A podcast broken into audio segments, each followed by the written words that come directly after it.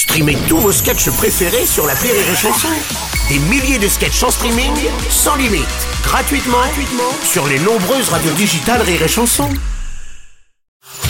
Rire et chanson, une heure de rire avec Jérémy Ferrari, Arnaud de Samer et Baptiste Le Caplin, spécial duo impossible numéro 9. Euh, alors euh, bon, c'est ok, c'est pas un, Dans c'est la un presse, lézard, c'est pas un truc. T'es- T'as failli aller au Mexique, Jérémy?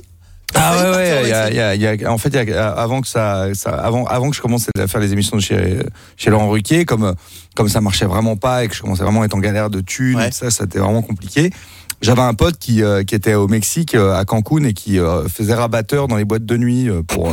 il mettait des. Et dans les pipe shows aussi. Mais non, mais, mais non, parce qu'il mettait, il mettait des, il mettait des Français ou des Anglais, des Américains, tout ça pour rassurer un peu les touristes Ouais.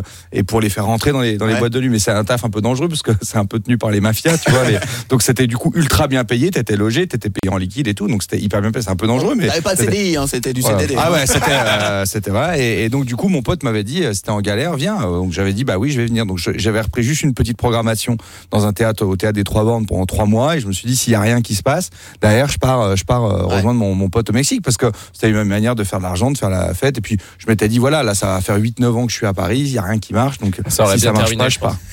Jérémy alcoolique en dépression avec de l'argent liquide au Mexique.